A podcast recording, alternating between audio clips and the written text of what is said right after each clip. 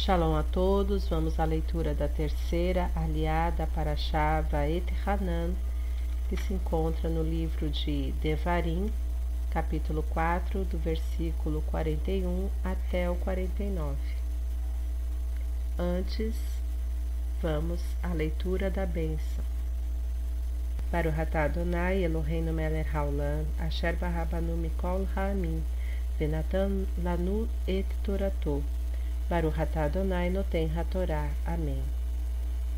Bendito sejas tu, Adonai, nosso Elohim, Rei do Universo, que nos escolheste dentre todos os povos e nos deste a tua Torá. Bendito sejas tu, Adonai, que outorgas a Torá. Amém. Então Moshe separou três cidades do lado leste do Yarden em direção ao nascer do sol, para onde um assassino poderia dirigir-se isto é, aquele que matasse uma pessoa por engano, de quem ele não sentisse ódio. Esse poderia fugir para uma das cidades e viver ali. As cidades eram Betzer, no deserto, no Planalto para uma dessas cidades, no Planalto para o Reuvene, Ramot em Gileade para o Gad e Golan em Bashan para o Menashe. Menashe. Esta é a Torá que Moshe colocou diante do povo de Israel. Estas são as instruções, leis e regras apresentadas por Moshe ao povo de Israel após a saída do Egito. Além do rio Yarden no vale, diante de Beit Peor, na terra do rei Sihon, o Emori, que vivia em Esbom, a quem Moshe e o povo de Israel derrotaram quando saíram do Egito. E eles tomaram posse de sua terra e da terra de Og, rei de Baxã, os dois reis do Emore, que se encontravam além do Iarden. Em direção ao nascer do sol, de Aroer, na orla do vale de Arnon, ao Monte Sion, isto é, Monte Hermon, com todo o Aravá, além do Iarden, na direção oeste, ao longo do caminho até o Mar Morto, ao pé dos declives de Pisga, Amém. Vamos à bênção posterior à leitura. Baruch Adonai, Eloheinu melech haolam, asher natan lanu Torah temet, verraeu lanatá betorreino.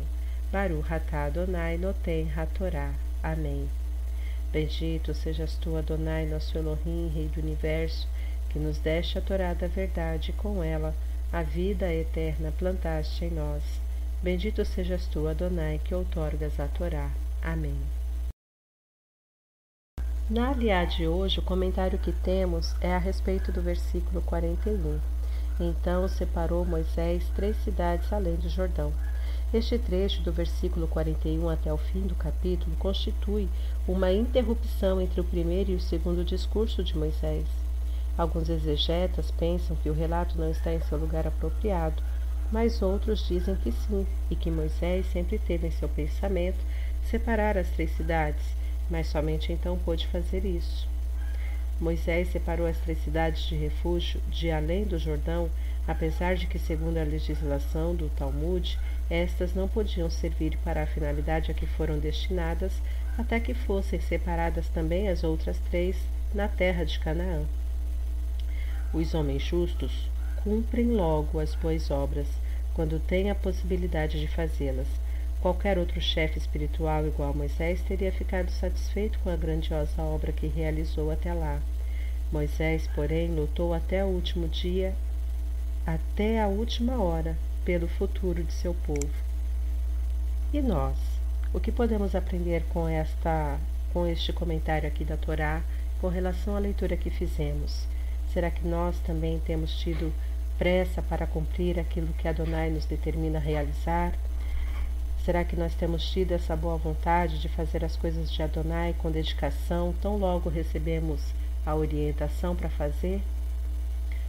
Tem um ditado popular que diz: Não deixe para amanhã aquilo que você pode fazer hoje. Será que nós temos adiado o cumprimento de mandamentos importantes porque achamos que temos muito tempo para cumpri-los? Essa, esse é o comentário com relação a essa liá. Shalom a todos.